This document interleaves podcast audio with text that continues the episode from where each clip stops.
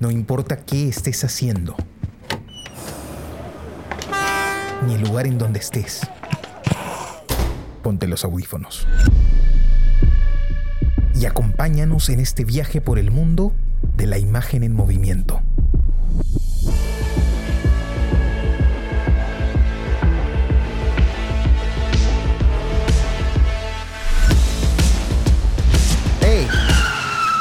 ¿Qué cine pasa?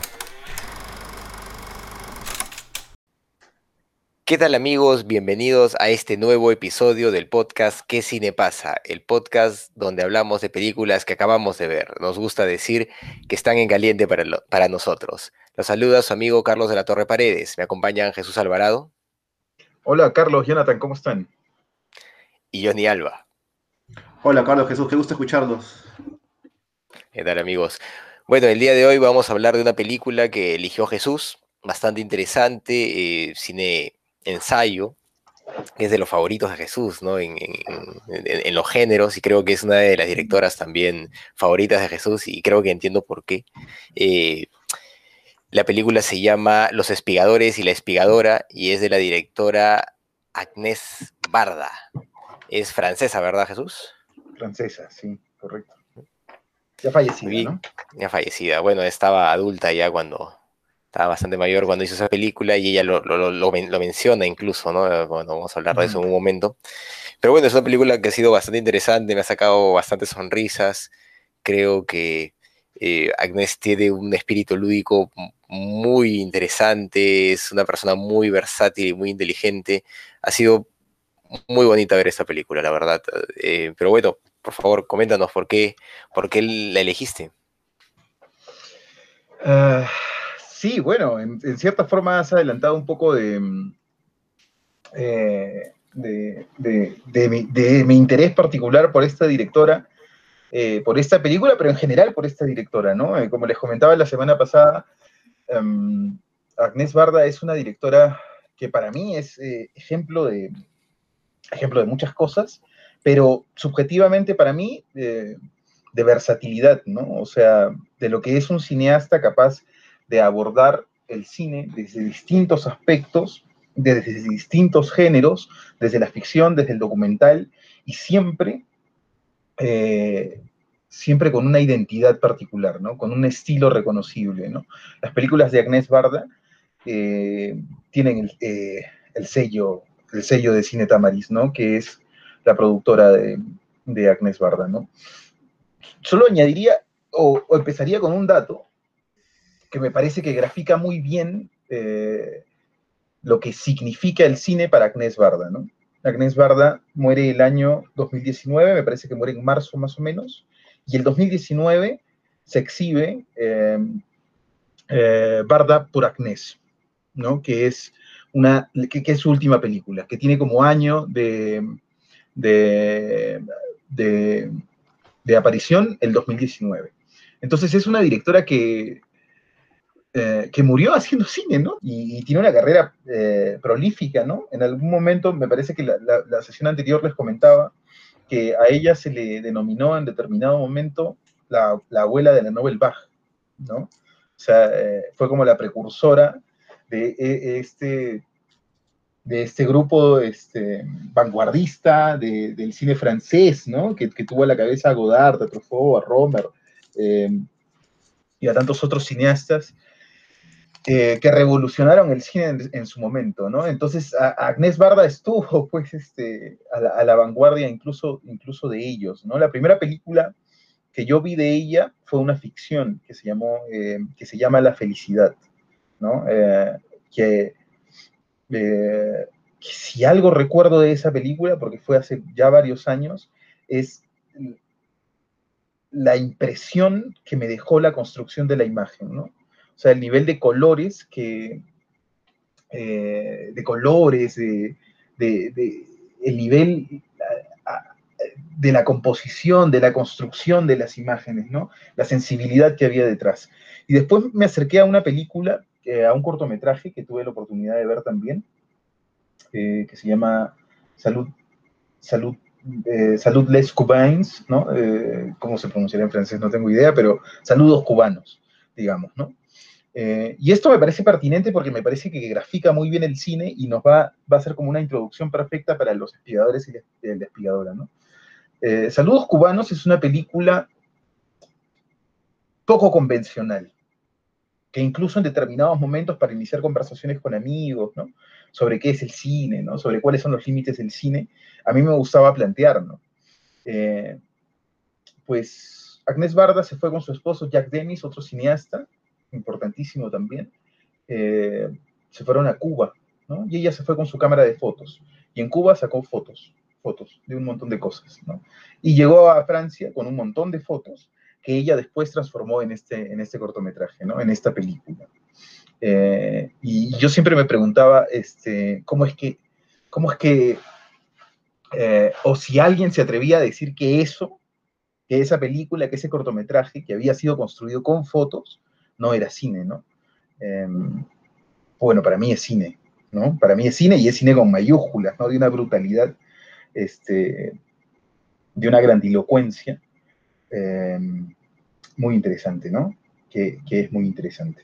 Bueno, entremos a los espiadores y la espigadora, ¿no? Y me parece que la, mejor forma de entrar a esta película es partiendo de una anécdota que, eh, que yo encontré en un video eh, que está en YouTube, de hecho, eh, eh, de una entrevista que le hacen a Agnès Barda sobre los espigadores y la espigadora, ¿no? Y ella dice, estoy parafraseando, ¿no? Más o menos recordando lo que, lo que, lo que escuché en esa entrevista y dice que las ideas en el cine o los temas en el cine o casi siempre aparecen de una casualidad, ¿no? Eh, y un día, después de hacer el mercado, ella se quedó un rato más, estaba tomando algo. Se compró algo, estaba comiendo algo tomando algo, y se quedó un rato más eh, fuera del mercado. Y se topó con esta imagen de gente que cuando ya todos se habían ido y los, eh, y los recogedores de basura empezaban a llegar, gente que se quedaba a separar de la basura algunas cosas este, eh, para poder comer, ¿no? Y ahí surge esta idea de los espigadores y la espigadora, que de hecho, y ya aquí entramos en el, diálogo porque hay muchas cosas que comentar, pero sí me gustaría decir que, eh, como dijo Carlos, ¿no? Este, esto es una suerte de película de ensayo, ¿no? Es una suerte de película de ensayo, es como una película documental, pero que atraviesa todo, ¿no? O sea, eh, sin temor, ¿no? Sin límite sin límite alguno. O sea, Agnés Barda no le tiene miedo a, al cine y se nota, ¿no? Este, y se nota que hace con el cine, y con las historias, lo que a ella le da la gana, ¿no? O sea, sin, sin ningún resquemor, ¿no? Eh, ah, y ella encuentra no solamente una idea, sino que encuentra un dispositivo, un dispositivo que es brutal y que en el documental eh, que en los documentales muchas veces es fundamental, ¿no? Sobre todo en los documentales creativos, ¿no? Los, documentales periodísticos, más televisivos, son otro tango, ¿no? Pero eh, los documentales creativos, muchas veces, las películas la hacen los dispositivos, ¿no? Y ahí encuentra este dispositivo que dispara toda la película, que es el de asumirse ella misma como una espigadora, ¿no? Como una recogedora de imágenes, ¿no? Como este, una persona que va recolectando imágenes este, en el camino, ¿no? Parte de ese dispositivo y de ahí dispara a donde ella quiere, ¿no? Porque el dispositivo se lo permite, porque es lo suficientemente flexible este, para que ella haga con el cine lo que quiera, ¿no? Y va y viene de forma permanente. Iremos viendo algunas, hay, escenas que para mí son memorables, ¿no? Que son poéticas, que son este, de una sensibilidad, de una ternura en muchos casos, este, em, que, pues, que, sí, que es, yo creo, inconmensurable, ¿no? Este, digna de, de un artista del cine. Em, entonces, bueno, no sé, me gustaría escucharlos y vamos viendo a ver qué, qué, qué temas van saliendo en función a las cosas que más les, les, interesaron de la película. Eh, para mí ha sido una experiencia muy grata esta, este documental de Agnes Barda. Yo conocía eh, la historia sobre Agnès Barda y la influencia que había tenido en muchos cineastas de la Nouvelle Vague, de la nueva ola francesa de los 60, pero nunca había visto una película de ella. Conocí algunas por referencia, ¿no? pero nunca había visto una película de ella, así que esta ha sido mi primera, mi primera película de Agnés Barda. Eh, y la experiencia ha sido, ha superado mis expectativas. la película es, ¿cuánto dura? Dura una hora y cuarenta, creo, más o menos, ¿no? Hora y veinte, hora y veinte. Hora y veinte. Bueno, en una hora y veinte hay muchas cosas que decir, así que voy a tratar de, de ir a, la primera parte. ¿Qué me suscitó en la primera parte de la película? Porque después la película, este detalle de, del acto de, de recolectar, de, eh, los espigadores, este, no, no, conocía esa palabra incluso, ¿no? En español, en, en francés es otro verbo. Pero este acto de recolectar la lleva a muchas reflexiones. Entonces, yo recuerdo en el inicio de la película, una de las cosas interesantes que me pareció o que me atrajo es cuando en los restos de las, de las papas o de las patatas que, que, que la gente iba a recoger después del... ¿Cómo funciona, para, para resumir un poco, cuál es el punto de la película? Cuando cuando hay una cosecha de, muchas, este, de muchos este, alimentos, en este caso las, papas o las patatas, este, siempre hay una gran parte de la cosecha que no es útil para la, para la producción o para la venta, la venta en comercial. Y es una cantidad que incluso pueden ser toneladas. Entonces, esa, esa cantidad de, ese resto se desperdicia totalmente no, es necesaria para la compañía o para, la, para el dueño de la tierra, para el que hace el negocio. Entonces, mucha gente que necesita, por diferentes razones este, económicas, más que nada, van y hacen una segunda cosecha o, es una cosecha de lo que queda. Y parece que esto se ha ido practicando en Europa y en diferentes partes por, por siglos, ¿no? Siempre ha habido la cosecha más importante y después la cosecha que hacían los necesitados, ¿no? La gente que, que encontraba de alguna forma alimento gratis y que era, y que era este, sano y, bueno para ellos. Con esa lógica, con esa idea, Agnés Barra se da cuenta que en esta sociedad actual se practica la recolección, pero no solamente de, en este caso, de, de papas o de, legumbres, sino también en otras, en la misma ciudad, ¿no? En la ciudad hay gente que recolecta la basura de otros, es útil para algunos, ¿no? O sea, recolectan los desechos o gente que bota inclusive artefactos, y esto genera ya toda una reflexión durante la película. La primera reflexión o la primera cosa interesante que vi cuando recién inicia la película es cuando Anek Barda encuentra estas, estas papas en forma de corazón. Y, y es irónico, poético y un contraste muy fuerte, ¿no? En los desperdicios de una cosecha que supuestamente, donde no hay calidad, porque ya todo lo que, localidad, todo todos los productos este, para vender han sido elegidos, ella encuentra algo bello, ¿no? Entonces eso te deja algo, algo importante y la película va avanzando sin, sin, ninguna, sin ninguna meta preestablecida, pero siempre con, con originalidad y con sentido, ¿no? Contándote algo con mucho sentido. En el montaje está una dirección bastante importante y todo respaldado por la voz de la misma Agnés Barda, que es la que narra la historia, y ella este, salta entre su propia voz y la voz a veces de los entrevistados, y va descubriendo diferentes clases sociales en diferentes partes de Francia e inicia un viaje, ¿no? Eso es la puerta del mundo al que nos va a llevar. Ya es la entrada, que, lo que he querido describir ahora, ¿no? Una sensación muy interesante, pero en la película hay muchas cosas que decir, ¿no? Que creo que vamos a poder ir analizando conforme vayamos conversando. Sí, bueno, para mí ha sido una película bastante interesante. No conocía a la directora. La verdad, eh, el cine ensayo que, he conocido, que he podido ver, es el, que hemos compartido en este espacio más que nada. ¿no? Yo no, he sido un seguidor así de, del cine más experimental.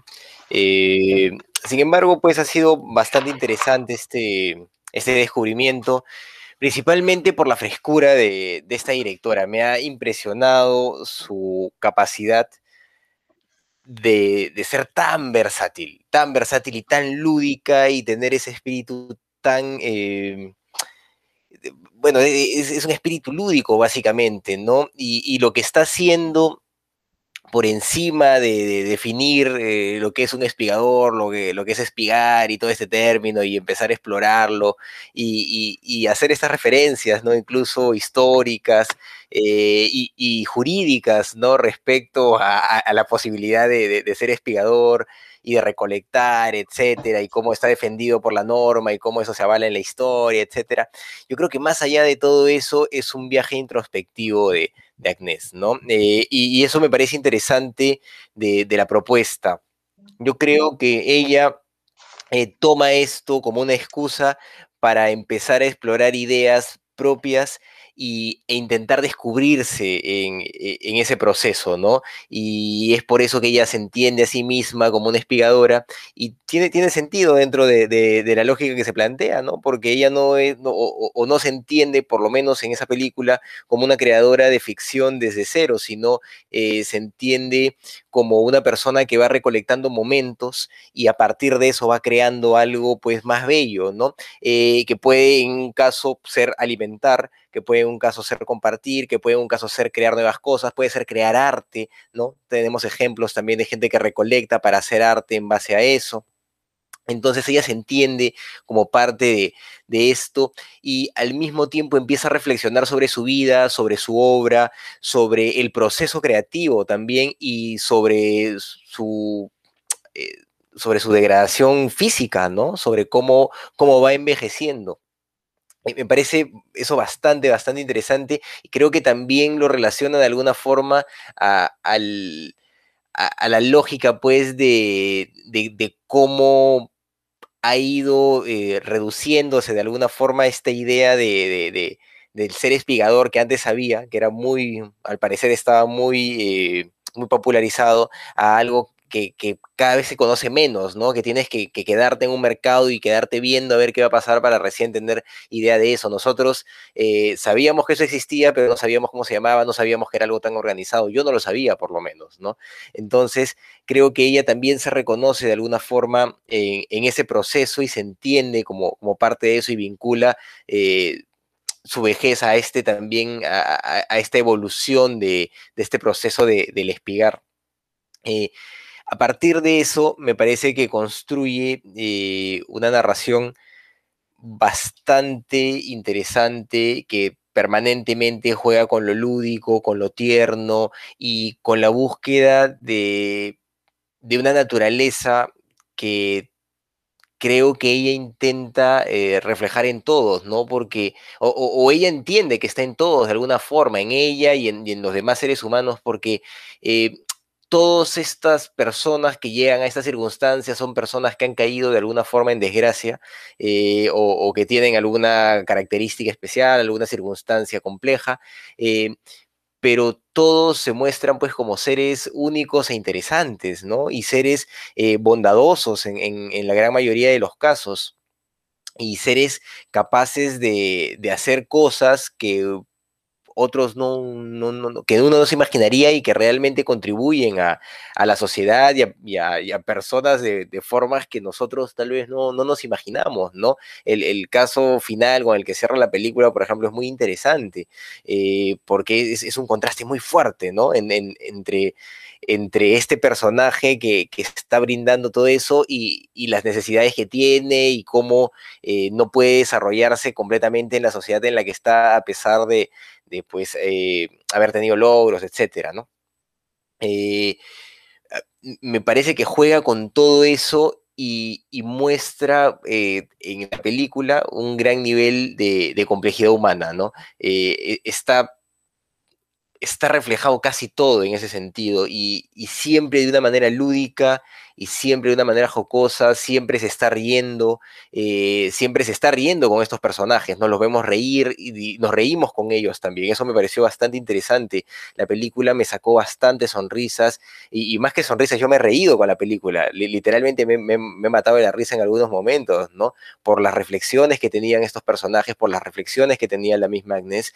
Eh, que eran eh, realmente muy, muy lúdicas y muy satíricas también respecto a la realidad y a cómo se enfrentan las cosas, ¿no?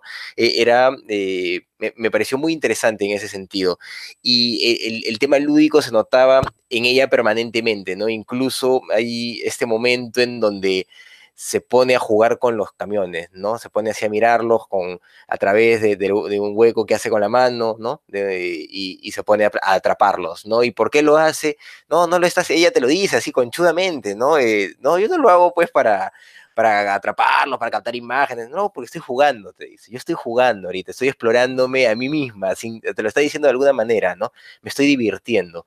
Y creo que eso es esta película, ella está jugando no está pretendiendo nada más que eh, explorar un poco, explorarse a sí misma, eh, conocer a partir de esto y, divertirse y jugar, ¿no? Y creo que ella lo asume de esa manera. Eh, hay momentos en, los que participa, pues, en, la película, ¿no? Recuerdo este momento en el museo donde ella deja caer las espigas, ¿no? Eh, está, burlándose, pues está riéndose completamente de todos y de todo lo que está haciendo.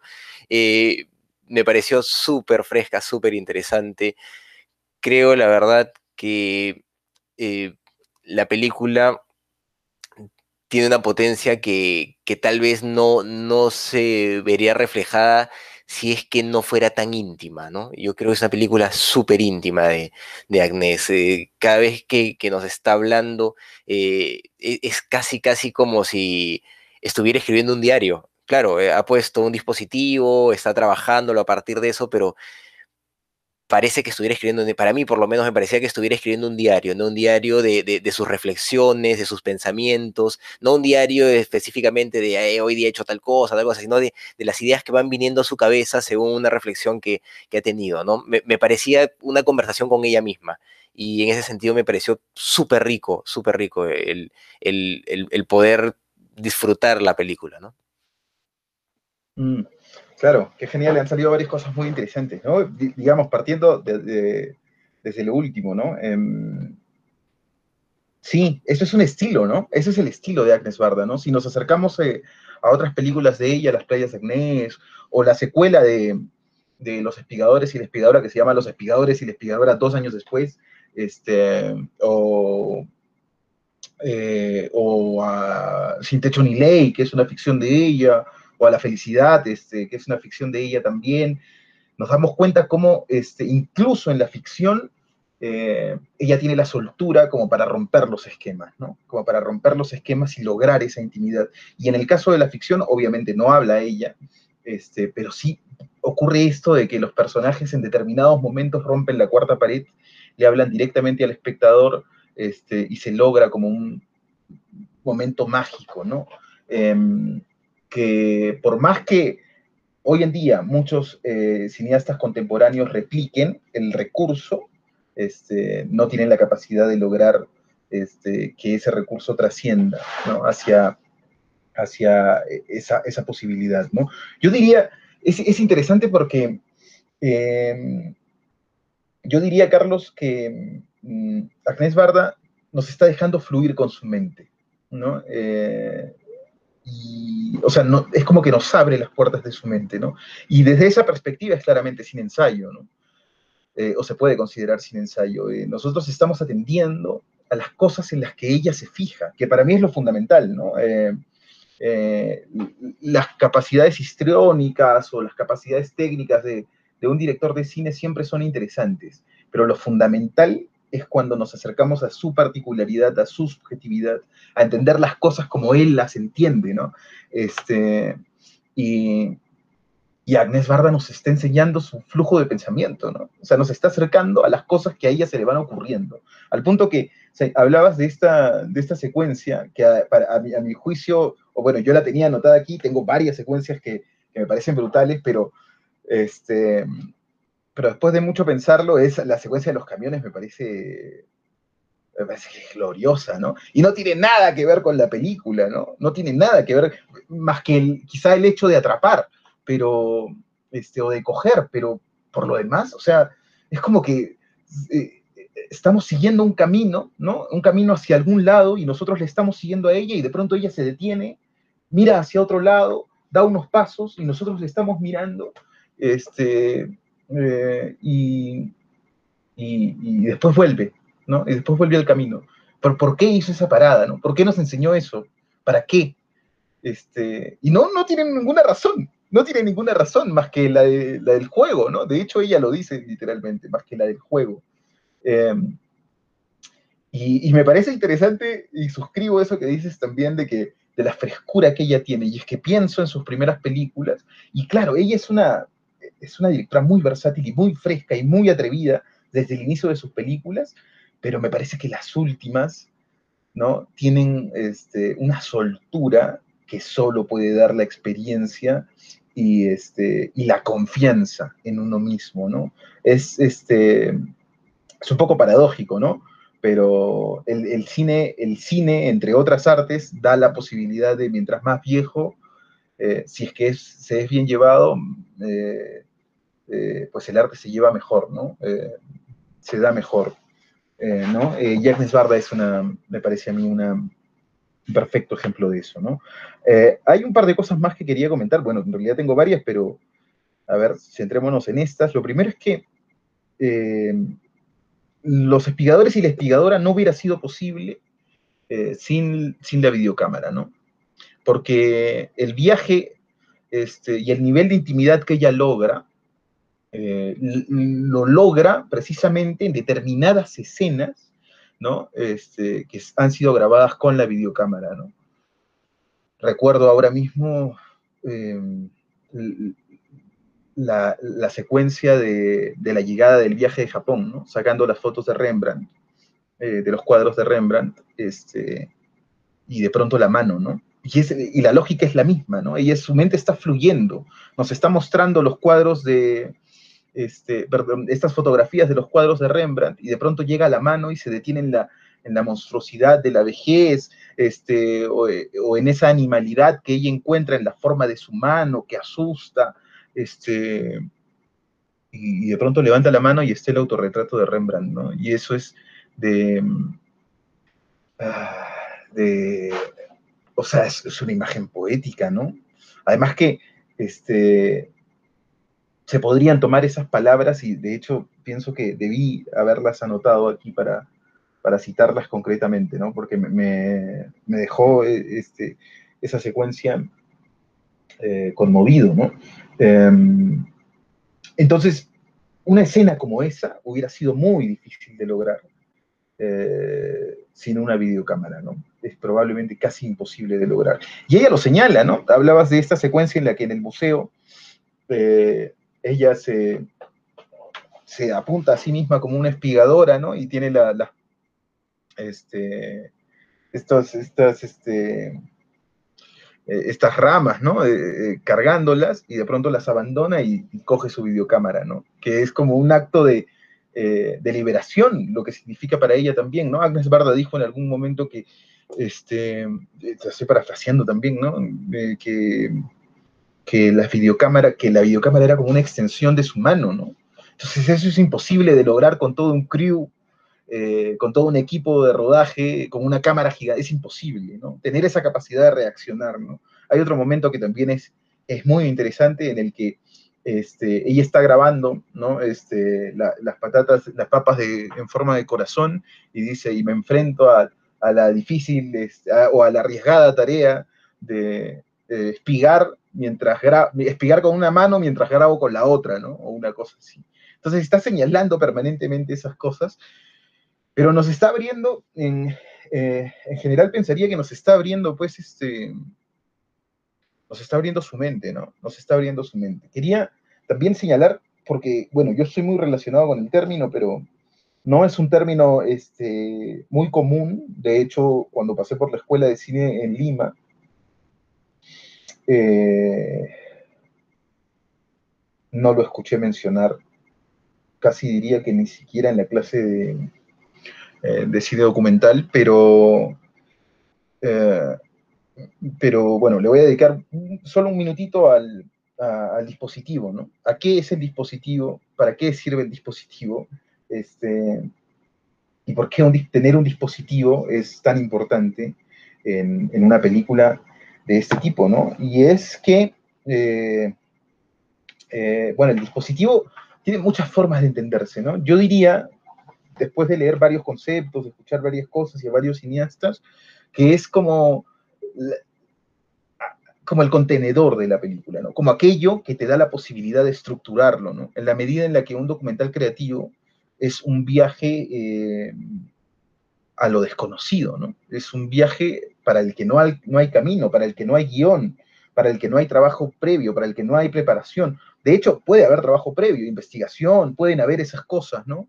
Este, pueden haber contactos, un nivel de producción y esas cosas, pero en el documental siempre estás con el vértigo de que te estás enfrentando y estás reaccionando a las cosas que van ocurriendo. Más en el caso de Agnès Barda, ¿no? Porque no es solo que estamos asistiendo al flujo de su pensamiento, sino es que además ella nos está mostrando lo que a ella le interesa, nos está mostrando los personajes que le interesan y los aborda, ¿no? Y los aborda con la frescura que requiere, les hace dos o tres preguntas y va sacando cosas, ¿no? Y va sacando cosas interesantes. En algún momento Patricio Guzmán, tratando de explicar, eh, Patricio Guzmán, el cineasta chileno, tratando de explicar qué es el cine de dispositivo, ¿no? El cine documental de dispositivo, eh, dijo, Imaginemos que nos, eh, nos, invitan a hacer una película sobre la historia de un país, ¿no? Estoy parafraseando, oí esto hace muchos años, no lo recuerdo muy bien. Pero de hecho está en uno de los videos de YouTube de las clases magistrales de, Patricio Guzmán, que lo pueden encontrar por ahí, ¿no? Este, imaginemos que nos invitan a hacer la, a, a, a, retratar la historia de un país, ¿no? Y dijo, hay dos formas.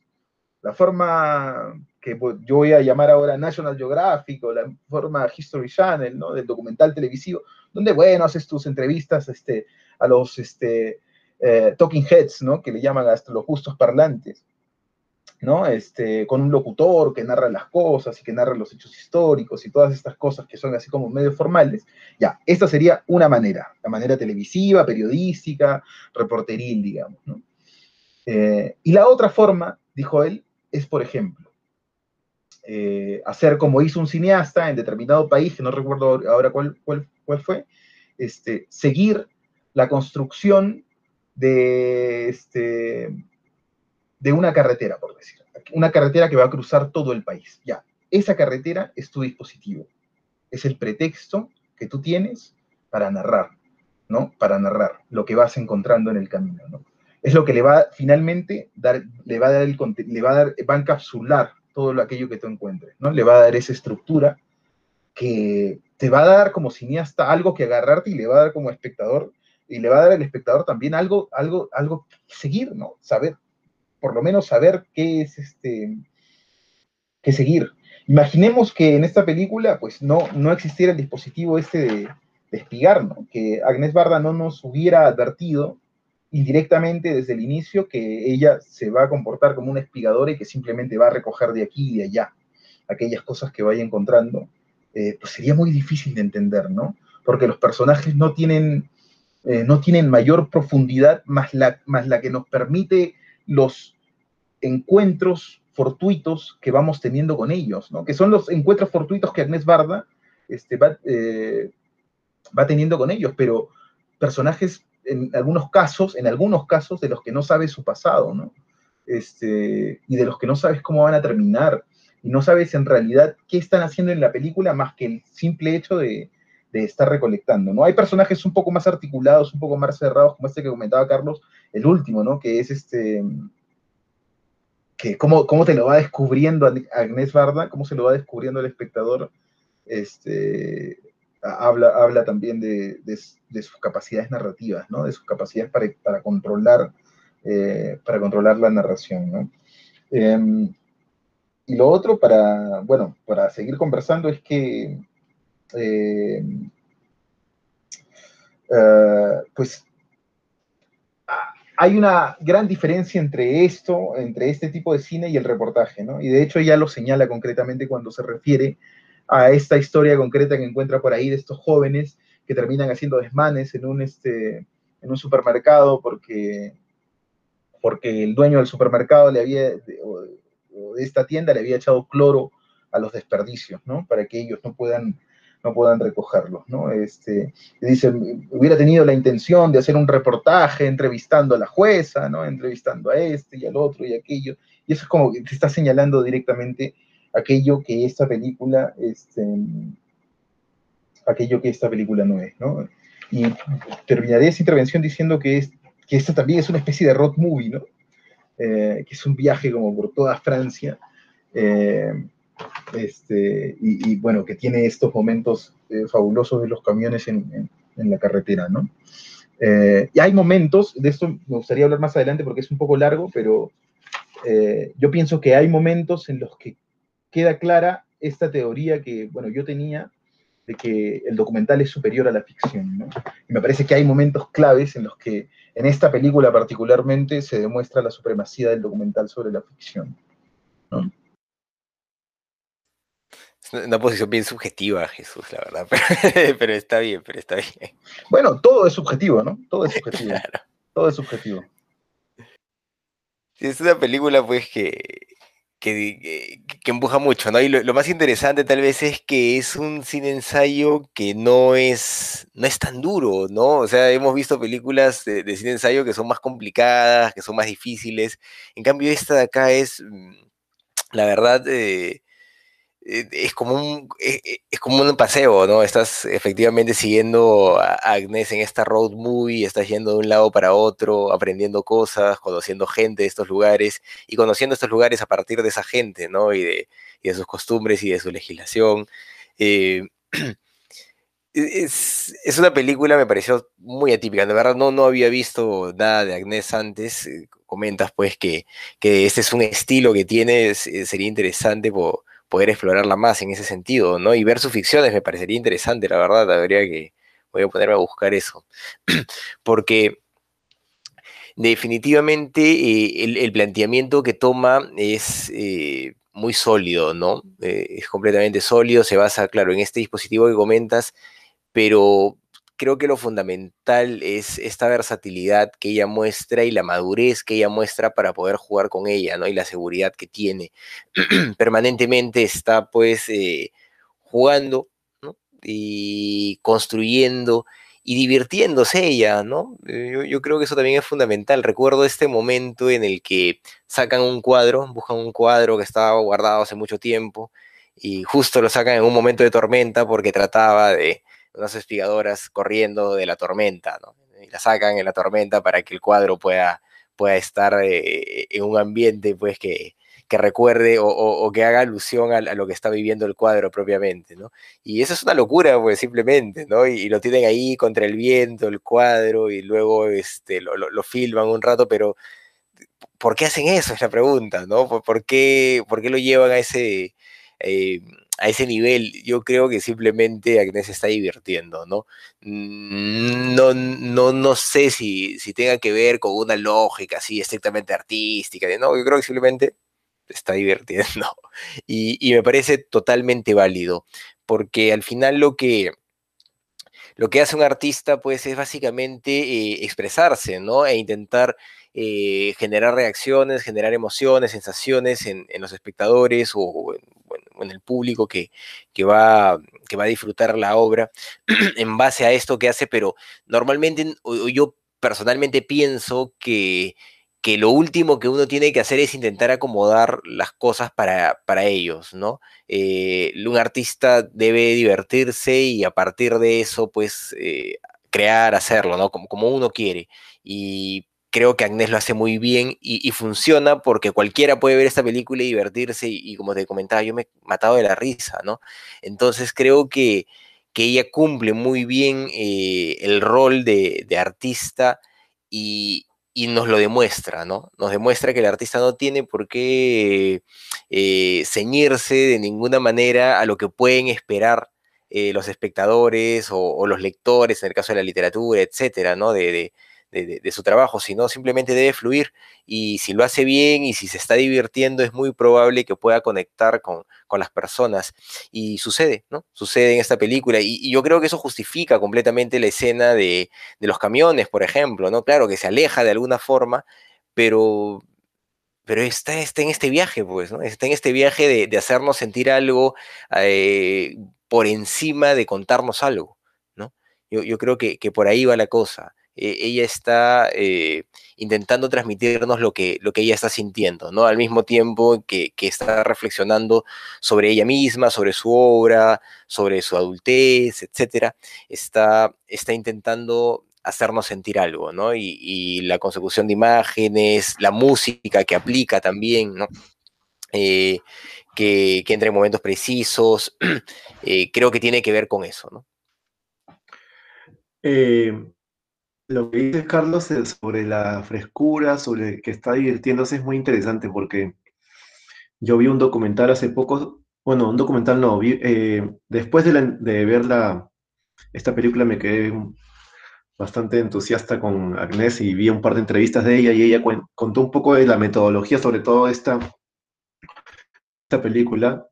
Y creo que esa metodología tiene que ver mucho con la frescura que sentimos, que la voy a comentar, voy a comentar un poco sobre eso, pero antes de eso quería también comentar algo sobre lo que acaba de decir Jesús, sobre el dispositivo, que es muy interesante. Y también sobre su polémica mirada de que el documental es, es superior a la ficción, y me parece muy interesante.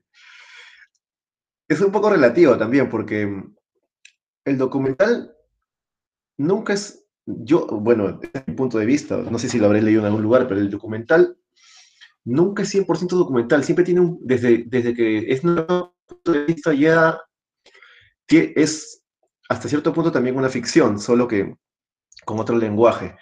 Y creo que la misma Agnes, la misma Agnes, Barda eh, quería decir que no le gustaba categorizar las categorías en el cine, ¿no? El cine ensayo, o el cine de poético, el cine arte.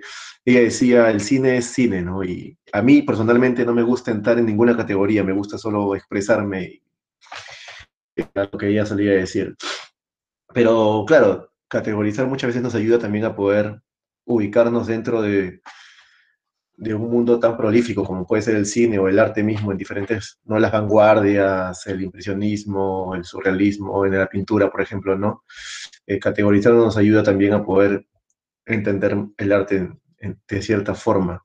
Sobre lo que le dijiste del dispositivo, que yo tampoco lo había escuchado en la escuela de cine, este, me parece muy interesante porque a mí mismo, a mí mismo me, me da un mundo nuevo de posibilidades como, como narrador, pero yo recuerdo algo que sí aprendimos en la escuela de que de repente, que solía decir Hitchcock. Hitchcock hablaba de, de algo conocido como, él mismo bautizó como el MacGuffin. No sé si recuerdas el MacGuffin, Jesús, o si has escuchado sobre el MacGuffin. El MacGuffin... el pretexto narrativo. Era una forma de, de tener un camino, ¿no? Eh, no creo que sea lo mismo. solo, no es lo mismo.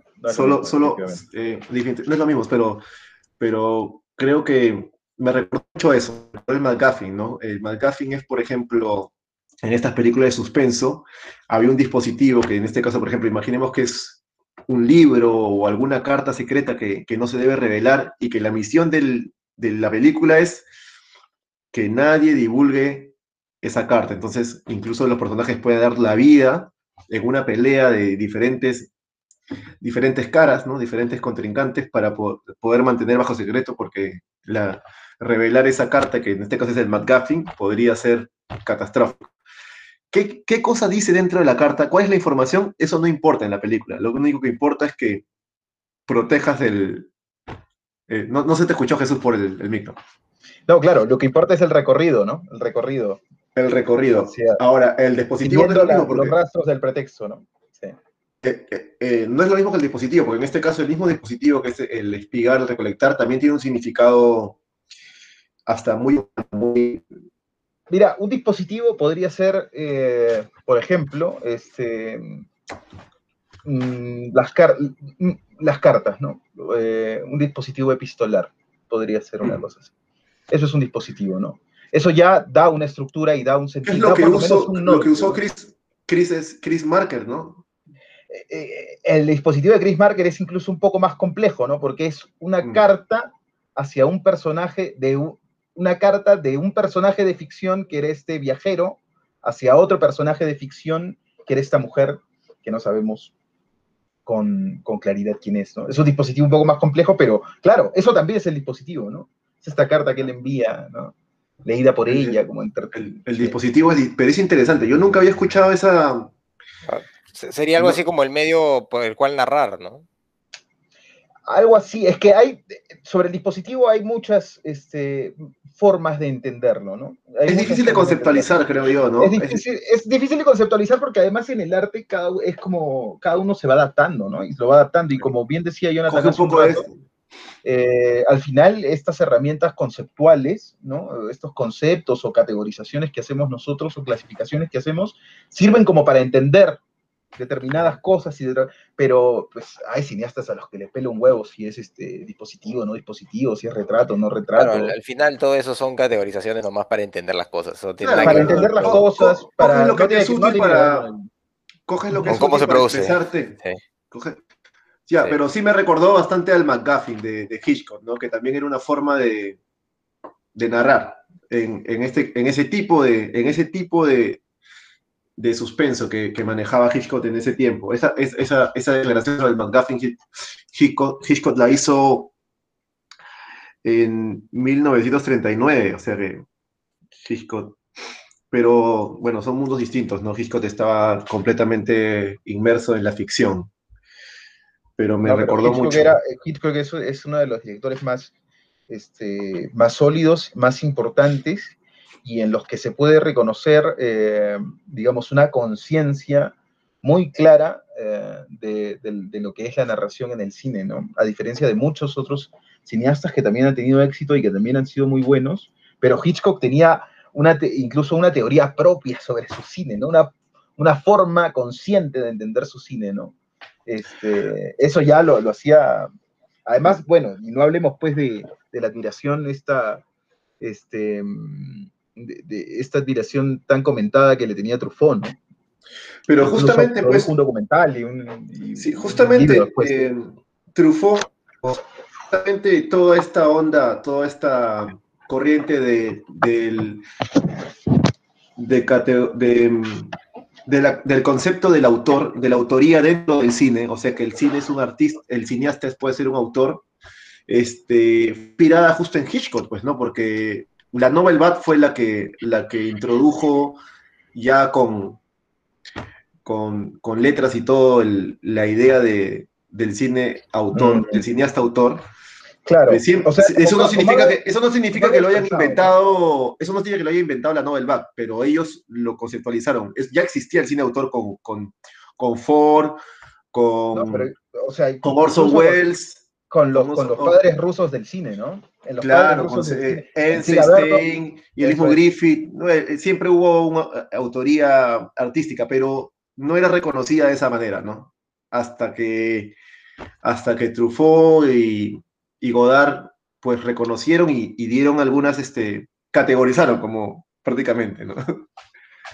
Le pusieron la categoría de estos cineastas de aquí son autores y esto de aquí es cine de una productora, ¿no? O sea, a todos nos gusta Cleopatra y, Ben Hur, que es cine de calidad, pero no es lo mismo que una película de Hitchcock. Y, creo que esas diferencias estuvieron bien estipuladas en lo que escribieron en su tiempo eh, de críticos de cine, los, los representantes de la fueron siendo críticos de cine. Eh, pero ¿a qué iba con Hitchcock? ¿Por qué mencioné Hitchcock? Bueno, por lo que me mencionabas tú del dispositivo y esto, ¿no?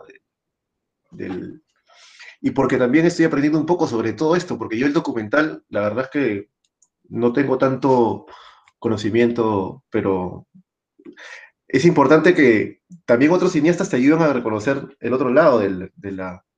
De la... Mm. Bueno, mira, tú has dicho este, algo muy interesante, es una frase muy interesante que podría entenderse también de la forma inversa, ¿no? Has dicho que eh, el cine documental en cierta forma es ficción y en cierta forma podría serlo, porque la cámara condiciona, ¿no? Desde el momento que hay una cámara condiciona. Pero se dice también mucho que el cine de ficción podría ser concebido como documental, ¿no? Eh, porque está registrando, se supone, ¿no? Eh, porque está registrando indirectamente cuáles son los intereses de una época, Se ha dicho mucho eso también. Yo estoy de acuerdo en general con, em, con eso que has comentado, ¿no?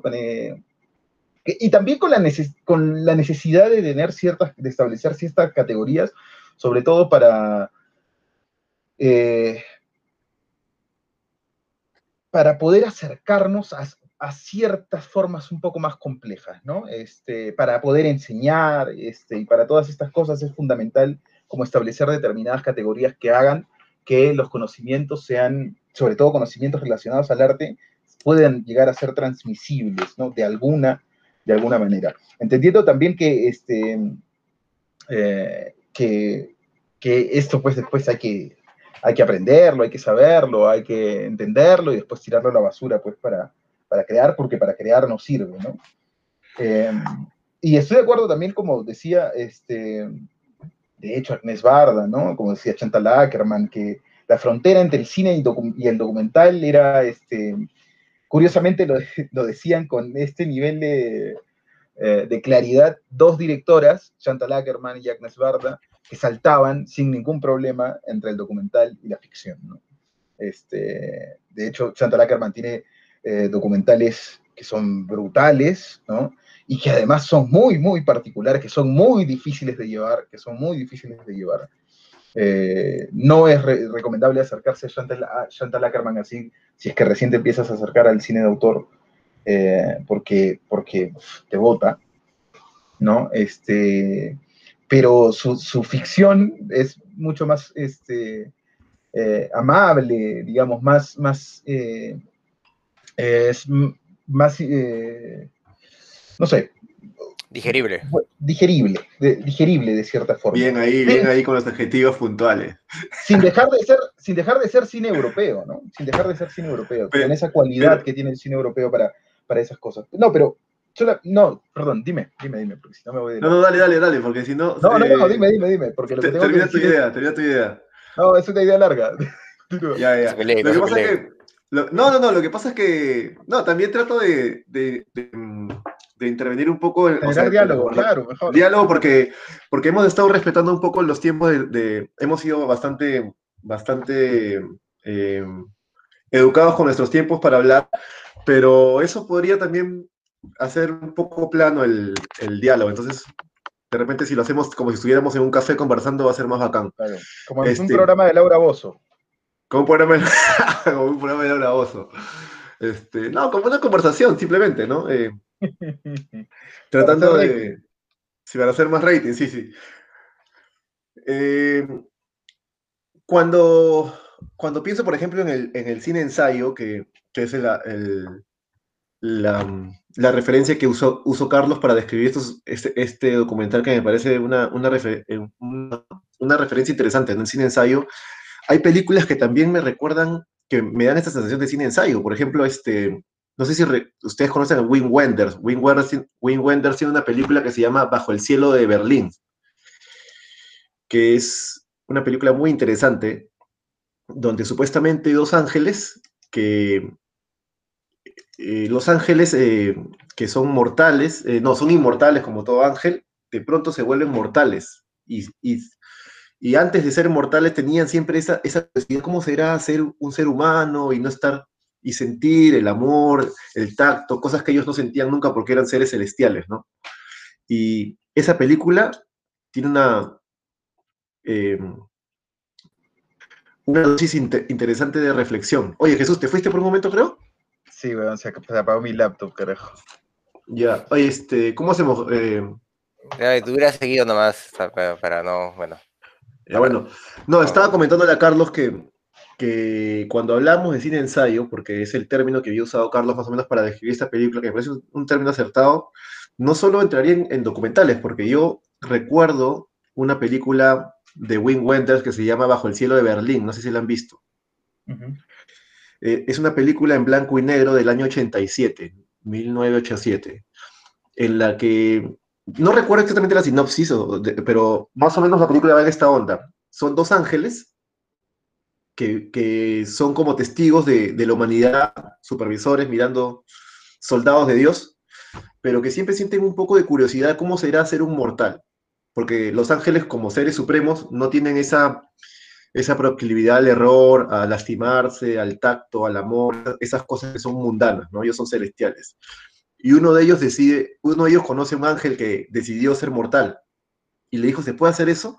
Y este ángel tiene el atrevimiento de dejar de ser ángel y ser un ser mortal, para sentir, para ver cómo es, es la vida. Y tiene mucha carga filosófica, sus diálogos son reflexivos, la película está bastante cargada de, de lo que sería un ensayo, un ensayo sobre qué es la condición humana. Es una película muy interesante. Hollywood hizo una versión pop de esa película, porque la película de Wim Wenders es una película muy reflexiva, para alguien que no está acostumbrado podría parecerle lenta, porque este, Hollywood hizo una versión con Nicolas Cage y Meg Ryan que se llama Un ángel enamorado, que es donde Nicolas Cage es un ángel y se enamora de una, siendo un ángel se enamora de una mujer que es doctora y decide por amor que es más cursi, no es más, más pop.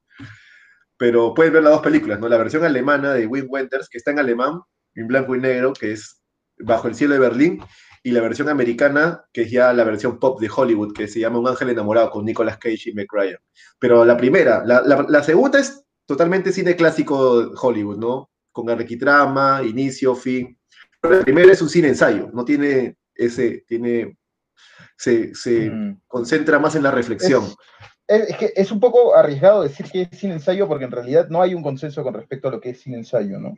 No, no, no, no, Justo cuando vimos la película de, de Chris Mark. Lo que pasa es que eh, hay películas, eh, pienso, ahora mismo pienso en una película que, que, le pasé a Carlos, que se llama, una película cubana, que se llama El origen de la sombra, eh, mm.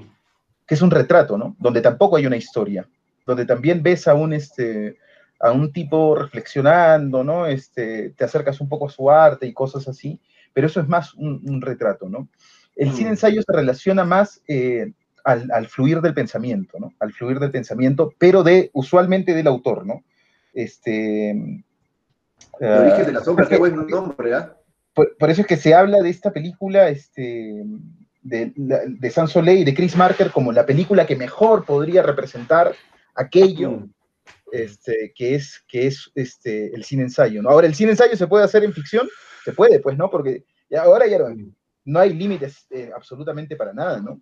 De hecho, si, si hablamos de romper límites, pienso en un director, porque usualmente se rompen los límites desde el documental, ¿no? Este, pero pienso en un director que hace ficción, que le gusta hacer ficción, pero que entiende que las herramientas de la ficción no le sirven, ¿no? Este, Carlos Raigadas, ¿no? Que es este mexicano que utiliza no actores y que Además, está permanentemente abierto a algo que raramente ocurre en el cine de ficción, porque el cine de ficción tiene que funcionar como una máquina de producción, este, tiene que funcionar milimétricamente para que las cosas salgan y que las cosas se hagan, pero él tiene la mente abierta a que las cosas vayan ocurriendo y a sorprenderse en el y, y eso es muy del documental, ¿no? Sorprenderse en el momento, llegar a un espacio y decir, ok, este espacio no necesita absolutamente nada más, ¿no? Aquí grabo, aquí voy a poner la cámara, de un momento a otro, ¿no? Este, de hecho, él dice en este documental que, que les recomendé, no sé si lo llegaron a ver, que se llama Filmando Batalla en el Cielo, que está en YouTube, él dice, mucha gente me decía, no, ¿quién te va a creer que en esa casa, ¿no? en esa casa con esas características había una cafetera italiana? Nadie te lo creería. Y él decía, pero en efecto la había. Y yo solamente recogí aquello que había, ¿no? Este acto de espigar también, ¿no? Que es muy del documental, ¿no? Eh, y además él tiene, él tiene una teoría muy interesante sobre, este, sobre la actuación, ¿no? Y sobre qué, por qué utiliza no actores en sus películas. Eh, y es porque él hace una diferencia entre la representación, que es lo que, él cree que, o él piensa, desde su teoría que es muy profunda, ¿no? De hecho, está escribiendo un libro, me parece, con respecto a eso, este, sobre la representación en el cine, que es lo que hacen los actores, representar a personajes, y sobre la presencia, ¿no? que es este, aquello que las personas, este, haciendo lo que hacen comúnmente, eh, destilan en, la cámara, ¿no? Em, y bueno, y claro, y volviendo a esto de esos momentos eh, en los que yo considero que queda claro, por lo menos, que la cámara es un instrumento para llegar mucho más adentro que en la ficción eh, del documental, para no no ponerlo tan dicotómico, no, no hablar pues esta cosa así grandilocuente que dije hace un rato de la supremacía del documental sobre la ficción, que suena igual muy excesivamente este, exagerado, ¿no? Pero sí hablaría de dos momentos concretos, ¿no?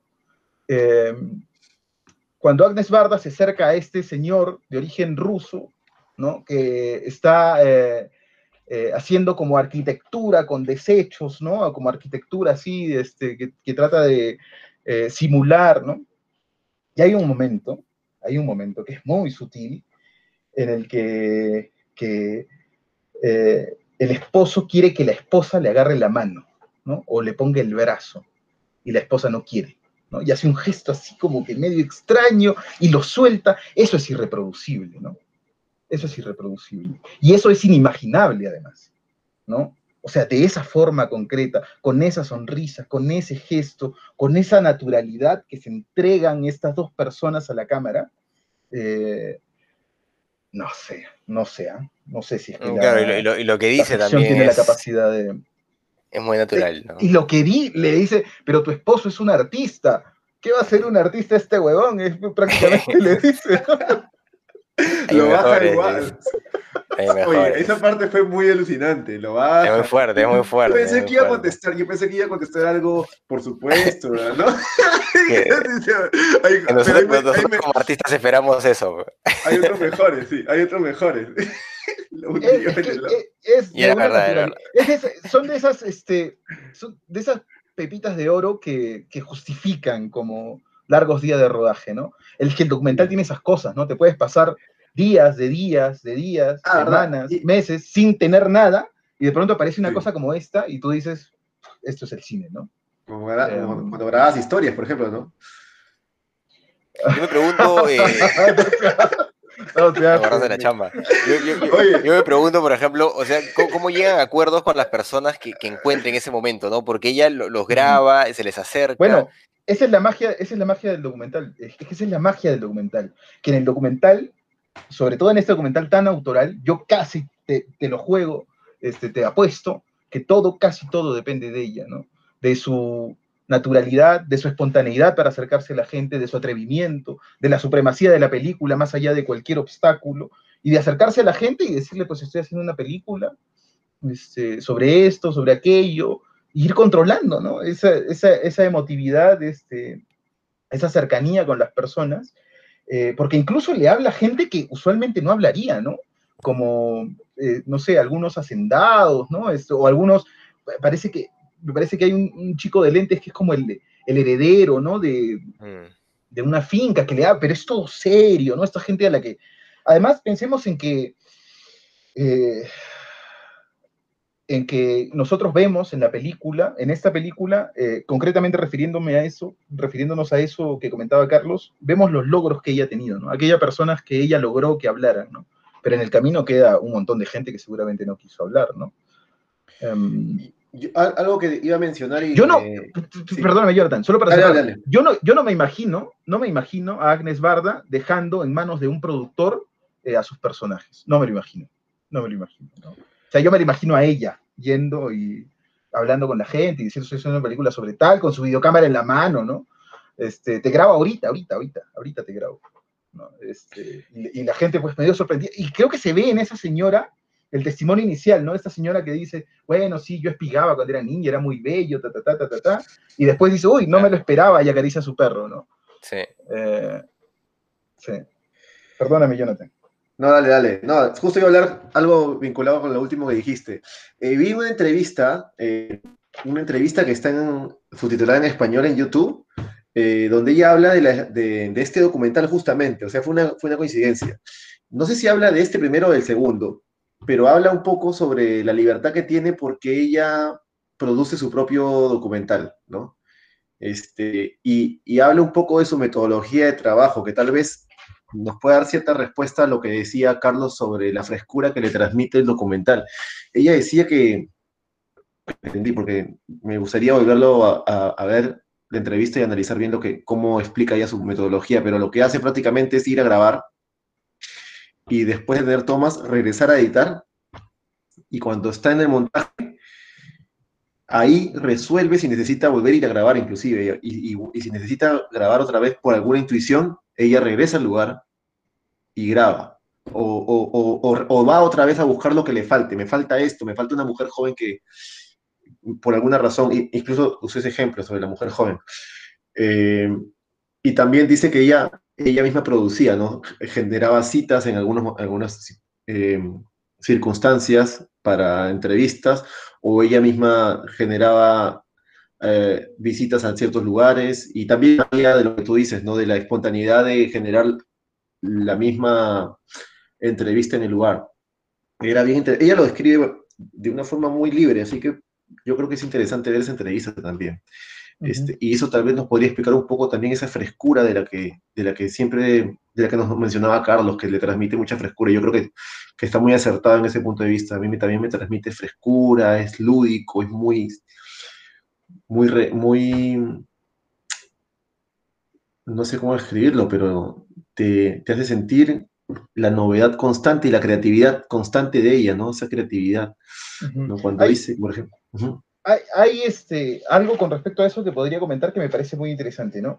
Yo siento, la verdad, es que, mm, eh, que claro, estando acostumbrados a un, a un, cine un poco más rígido, en los, en los que, en donde además el director tiene que tener todas las cosas claras y tiene que saber lo que tiene que hacer y tiene que haber tenido un proceso reflexivo sobre todas esas cosas y todo tiene que tener una justificación. Bueno, Andrés Barda rompe con absolutamente todo eso, ¿no? O sea, ya está siguiendo, eso es puro instinto, es puro instinto, ¿no?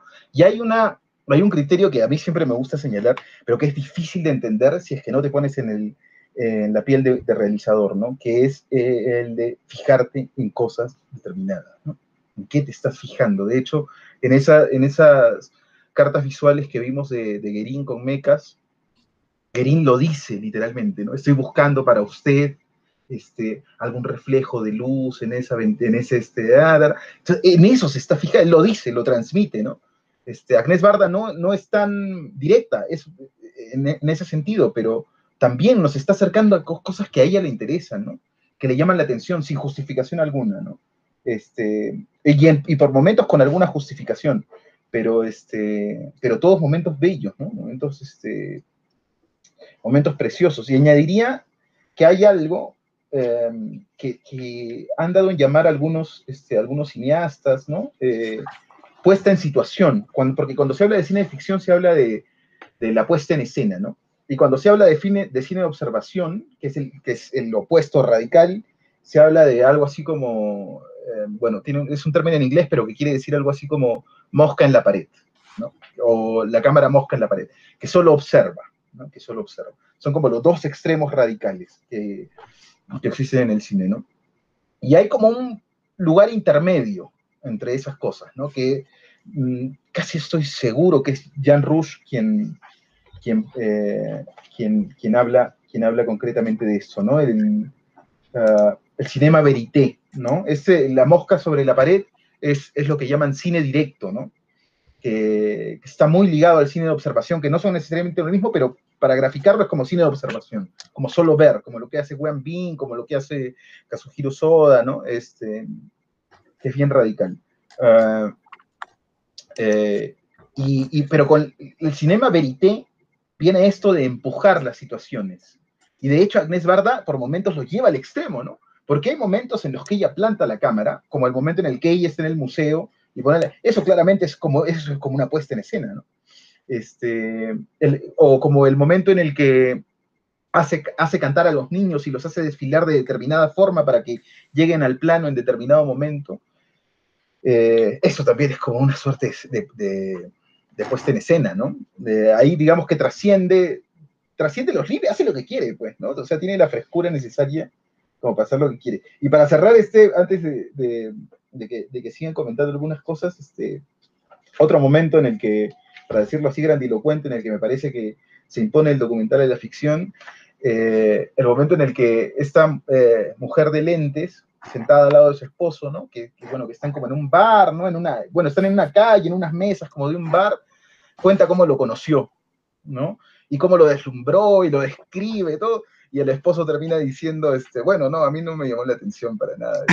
Eso es inesperado, ¿no? Eso, Genial. Este, y ahí hay algo en los rostros de ellos, y además interactúa el que está atrás, ¿no? Y el que está atrás también habla, ¿no? Entonces, eso, ¿cómo lo coordinas, no? Es difícil, ¿no? Eh, esos son como estos momentos de oro que regala el documental. Es un montaje muy lúdico, ¿no? Es un montaje muy fresco, porque también te saca del, del, dispositivo por momentos para simplemente, pero mira, él te saca el dispositivo para hacer reflexiones que tienen que ver también eh, que, ella tiene. Y, como el documental habla de algo tan humano, cualquier reflexión que ella pueda, o cualquier, cualquier este, reacción de los personajes que estén ahí, sigue estando dentro de la categoría de las cosas humanas. Entonces no, no, no hay ninguna distorsión, no sientes como que, ay, ¿por qué metió esto? Sino sientes más bien como que es parte de todo un, todo un grupo, todo un contexto, un fin que es simplemente analizar nuestra humanidad misma, ¿no? El mismo hecho de espigar parte de la humanidad, el mismo hecho de que los desechos de algunos eh, sirven a otros y, y, también tener en cuenta que en el año 2000, ¿no? Donde ya empezaba un poquito a hacer ruido el tema del cambio climático y que todavía era un mito, pero que ahora vemos que es algo tan tangible y que, y que reciclar y todo esto también. Había uno, inclusive, que, que, a mí me pareció un tipo eh, esquizofrénicamente desequilibrado, pero después, conforme ella lo va conociendo, no me parecía tan, tan, tan extraño, me parecía un tipo hasta de cierta conciencia social. Y él decía, yo no soy pobre, pero yo como de la basura porque me parece que es... El activista, no me gusta el sistema, el sistema está equivocado y yo soy un rebelde y, no quiero participar de lo que está pasando. Y en verdad, pues se ve que en el sistema están pasando cosas con eh, consecuencias de simplemente nuestra, nuestro estilo de vida. Que, sí. La película tiene esa cuota de denuncia, ¿no? Pero felizmente, felizmente. Pero ella no se, ella no se, ella no se regordea, ella no se regordea en eso. Ella simplemente eh, sí, porque eso, eso hubiera hecho pues que sea. No sería Agnes Barda, ¿no? Tendría que ser otra, otra directora. eso sería una película. Eso no sería cine, sería más bien como un panfleto, ¿no? Pero lo que ella ha hecho es. Eh, lo que ella ha hecho es mostrarnos a una humanidad, y en la humanidad siempre hay cosas que criticar y cosas que decir, cosas que no son perfectas, en la imperfección del sistema. El sistema siempre va a ser imperfecto. Y la solución de un sistema puede ser tan imperfecto como el sistema mismo. Es como que nuestra humanidad es la que hace que el sistema tenga sus cosas positivas y sus cosas negativas, ¿no? Y va más allá de esa reflexión, ¿no? Va más allá de esa denuncia, va simplemente a ver nuestra categoría humana, ¿no? Nuestra... Bueno, es que Agnes es una cineasta, ¿no? Sobre todo es una cineasta. Entonces, este, trasciende, de todas maneras filtra, ¿no? Es, es, este, eh, eh, es ineludible, ¿no? la, subjetividad, las posiciones políticas, las posiciones sociales siempre filtran en la obra, ¿no? pero un personaje como el biólogo, el, el por, pero ella va mucho más allá, ¿no? El biólogo, por ejemplo, que, que ella después de, días de, mira, el trabajo que, que, ha hecho ella para encontrar ese personaje, inclusive lo, lo, cuenta en el mismo documental. Yo me pasé varios días porque algo me atraía de este señor que venía y comía en el momento las frutas, no las recolectaba. Sino que él las comía en el momento y luego iba y seguía con su vida. Entonces, algo hasta que se acercó a él y se atrevió a hablarle y, siguió conociéndolo. Y después de un buen tiempo, recién descubrió que el tipo en las noches se dedicaba a enseñar el lenguaje, el idioma a, gente desvalida, francés, y, que él era un biólogo, un académico que simplemente trabajaba en algo diferente y, o sea, todo un tipo súper eh, eh, interesante, pero también contradictorio y a la vez y muy, muy, es muy, muy impactante cómo ella cuenta la forma en la que llegó a ese personaje y cómo se fue ese personaje mostrando en el documental. Eh, me pareció, me sorprendió mucho, me impactó mucho. Hay otro personaje que aparece, eh, aparece de espaldas y no aparece, ¿no? Este, que está y no está porque ella no se atrevió, y esto responde en parte a la pregunta que se hacía Carlos sobre cómo acercarse a las personas, cómo abordarlas, ¿no? En ese momento. Eh, y ella lo dice en el documental, ¿no? Quería acercarme, tenía la intención de acercarme a este hombre, pero algo me detuvo, ¿no? Ah, por alguna impresión, y, y anoté esta frase, ¿no? Un hombre que dejaba pasar el frío. Que puta, es Es una, un hombre que dejaba pasar el frío. Sí, interesante. Tiene, como estos tintes de poesía, pues, ¿no? Este, eh, eh, la, película está plagada de poesía en, muchos, en, muchas, en muchas partes, ¿no? Cuando va y, encuentra un cuadro sobre espigadoras, en, la parte del final me parece un cierre muy elegante, muy elegante, ¿no? Bueno, cuando, cuando encuentra el cuadro de espigadoras en este local que, no es de antigüedades, sino es de hallazgos, ¿no? Y que, la, y que el nombre le mm. parece a ella más erótico, ¿no? Y lo dice de esa forma. Y dice, pero de verdad, les juro que no es un artificio, que de verdad me encontré el cuadro de las espigadoras en este momento, ¿no?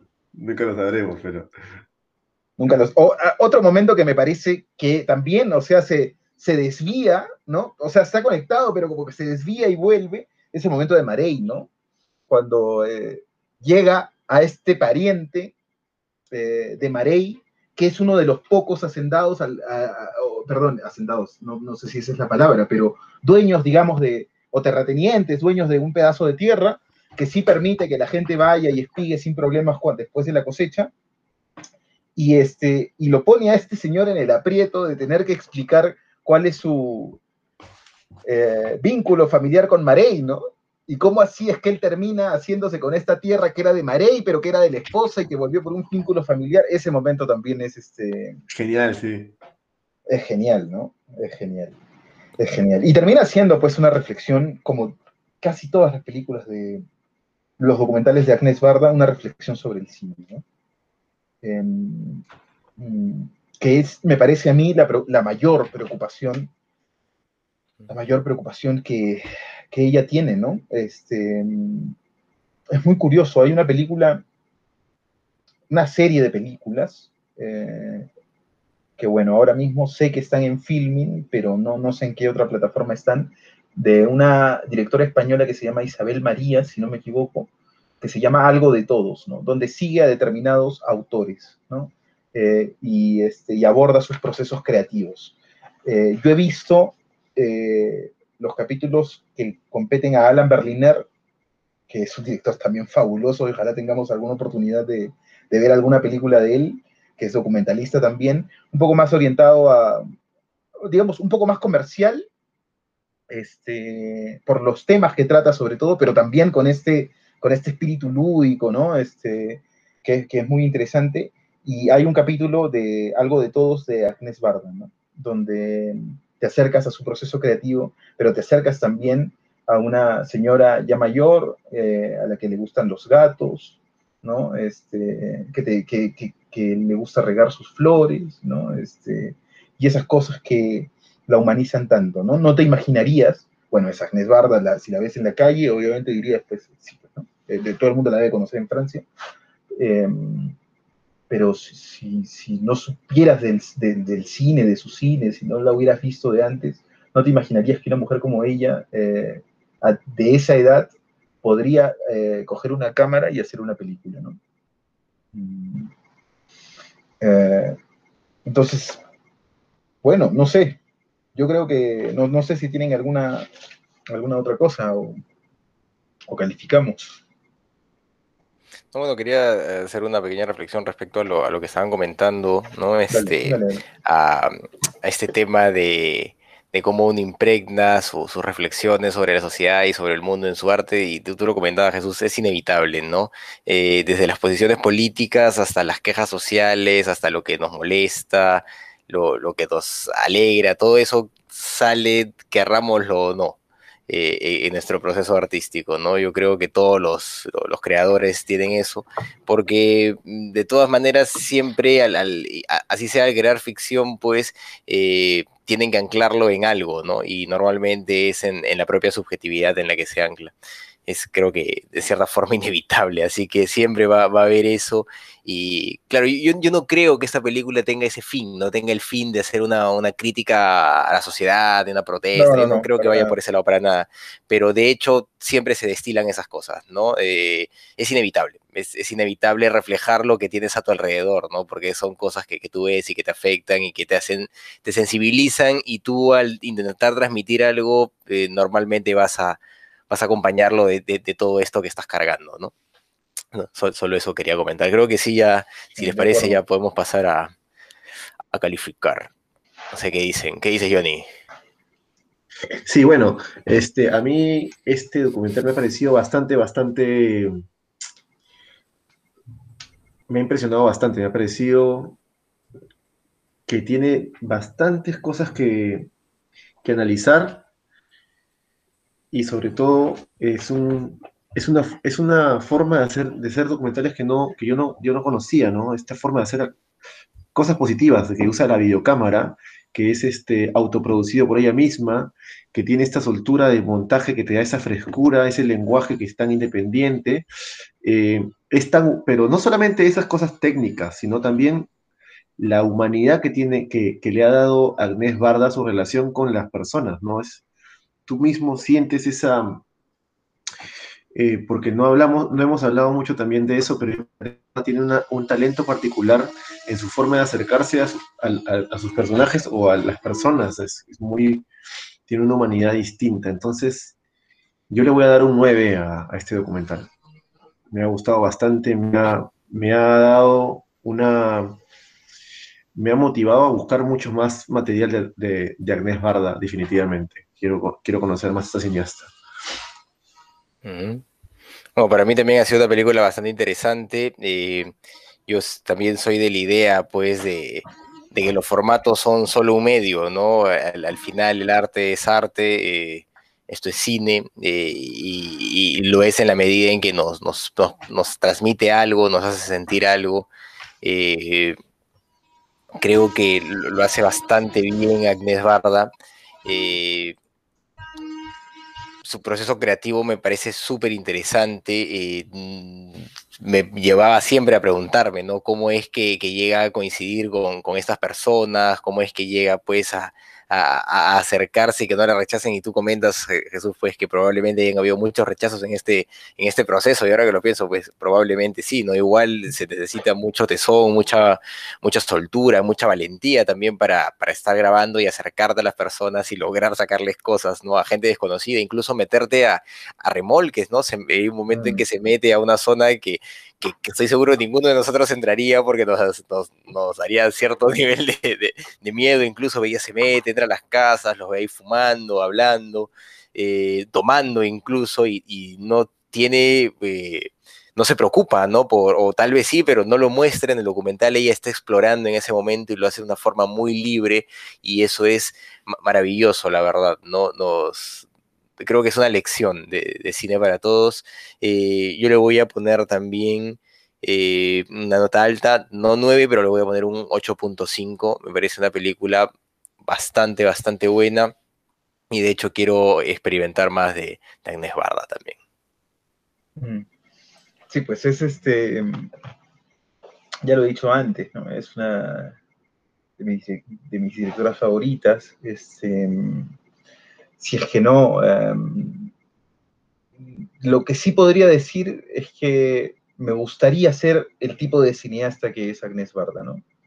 Em, que me gustaría estar eh, en, el, nivel que ella ha llegado, alcanzar la versatilidad que ella tiene en algún momento, ¿no? Este, para mí esta película ah, fue cuando la vi, una, la primera vez que la vi, una muy, muy grata experiencia, una muy, grata sorpresa y, este, y la he disfrutado mucho, eh, mucho más ahora, ¿no? Me parece que es una clase em, en sí misma, que es una clase maestra de cómo hacer cine, de cómo acercarse a las películas, con frescura, sin temor, teniendo confianza en el cine, ¿no? Confiando en el documental confiando en la potencia de la creatividad, ¿no? Eh, eso es, que esa, esa quizá que es la única, em, el único aliciente que tiene eh, un director mientras hace un documental, ¿no? Eh, y está caminando al vacío sin saber si es que habrá una película o no la habrá, sin saber si es que sus intentos llegarán hacia algún puerto. Lo único que, que que puede dar aliento en esos momentos es saber que, eh, que habrá alguna manera, ¿no? que el documental ofrecerá, que el formato documental ofrecerá alguna manera de resolverlo, que hay miles de recursos, que al final depende del autor, eh, y como ha dicho bien Carlos, de su tesón, eh, hacer una película es una tarea complicadísima, ¿no? Complicadísima. Mm, yo insisto, más si es, más si es un documental, ¿no? Eh, eh, obviamente a nivel de costos es más barato, pero, pero es muy difícil sostenerlo, ¿no? Sostenerlo en el tiempo, sobre todo porque además son trabajos de años, ¿no? Es trabajo de años, de muchos años, siguiendo a mucha gente, ¿no? ¿Qué te puede impulsar a, seguir ese camino, ¿no? Eh, y a no desmayar en ese proceso, ¿no? Estar con un proyecto tantos años y tener la capacidad de, culminarlo, ¿no? Eh, bueno, yo le voy a poner 10, ¿no? Porque es una película que a mí me gusta mucho, este... Eh, y bueno, todo por todo, en general, por todas las cosas que hemos dicho, ¿no? Y solamente me gustaría hacer una eh, nota de pie de página interesante también, que Jonathan mencionó a, a Wayne Wenders eh, cuando hacía esta referencia al cine ensayo, y es curioso también, ¿no? Wayne Wenders, Herzog, Agnes Barda, Chantal Ackerman, eh, directores que no tienen barreras, ¿no? Que viajan entre, entre la ficción y el documental, con una soltura brutal, ¿no? Eh, es de admirarse todo eso. Muy bien, entonces 8.5, 9 y 10. Ahí vamos a tener que sacar los decimales para, para calificarla de forma exacta. Bueno amigos, ahora Johnny tiene que proponer la película de la siguiente semana. A ver, Johnny. Sí, justo iba a comentar también que, que Wim Wenders hizo el documental de Buenavista Social Club también, no sé si lo, sí, claro. han visto, un documental muy bacán. Este, la película que había pensado hasta ahora, para, para ahora es una película que a mí me gustó mucho, se llama Guerra Fría, Cold War en inglés. Fue una película polaca de mil, del 2018 eh, de Pavel Pawlikowski. Es una película que ganó el Festival de Cannes, creo, si no me equivoco. Sí, sí, creo que sí. Sí, y este, bueno, lo comentábamos antes del programa, ¿no? Este, el director de Ida, ¿no? Eh, esta película que también es todo un viaje, un viaje literal, ¿no? Eh, sí, y un viaje estético también, muy interesante. Yo no conocía a este director, lo conocí ahí en esa época que estábamos en la escuela, por Ida, y esta pela, este, la vi en el cine en un festival que hubo en Lima y me voló la cabeza, me pareció una buena película. Así que creo que les va a vacilar si la. sí, promete, promete, promete. Yo no la he visto Cold War todavía, pero después de vería, pues, de hecho, el cine de Pavlovsky promete. Yo, si no lo conozco al director, va a ser interesante. Entonces, Guerra Fría de Paweł Pawlowski, ¿no? De Polonia. Muy bien, eso nos toca la próxima semana, ya sabe, lo que nos escuchan. Malikowski o eh, como se diga. Ya saben, lo, que nos, escuchan, tienen que ver la película para que no los spoilemos en la, siguiente. Esta película eh, la pueden encontrar en Amazon Prime, ¿no? Ahí estoy viendo que está, así que tienen fácil acceso a ella para poder conversar sobre, sobre esa película la próxima semana. Bueno amigos, eso ha sido todo por esta oportunidad. Hemos sido sus amigos de ¿Qué Cine pasa? Muchas gracias por seguirnos. Hasta una próxima. Chao. Chao, chao.